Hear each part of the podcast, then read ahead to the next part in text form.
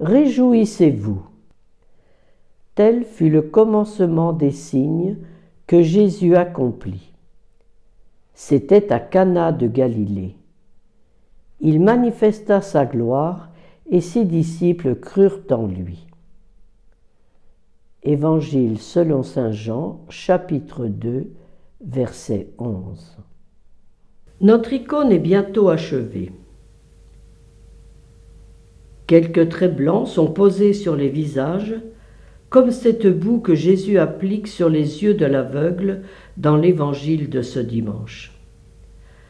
Alors tout l'éclat des regards est révélé.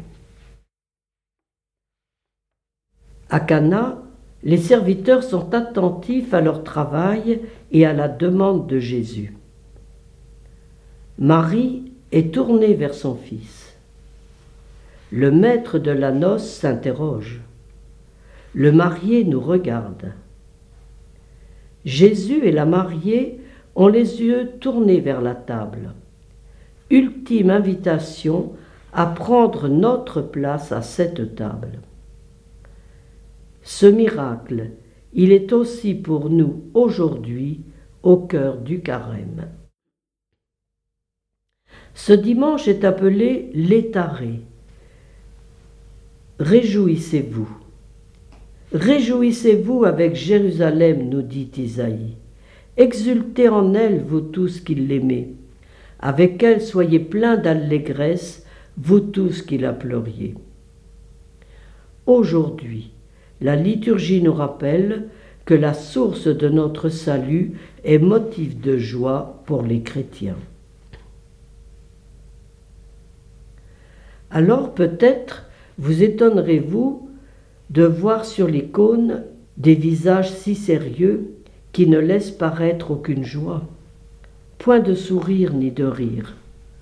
En effet, l'art de l'icône ne consiste pas à brosser des portraits réalistes qui feraient appel au seul sentiment.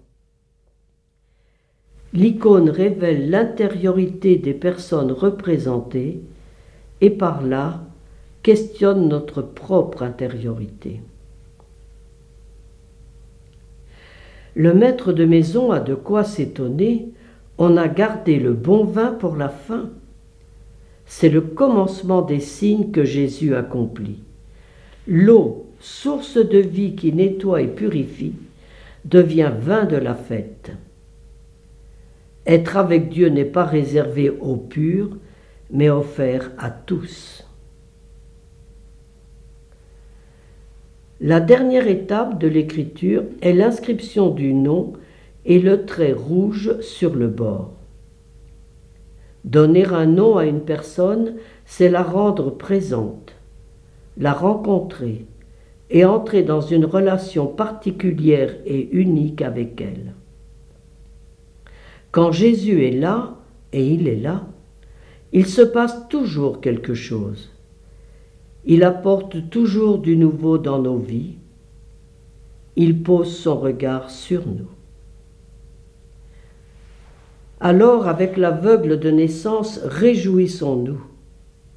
Autrefois vous étiez ténèbres, maintenant dans le Seigneur vous êtes lumière. C'est aussi la joie débordante de Cana, la nôtre, celle que nous allons dire.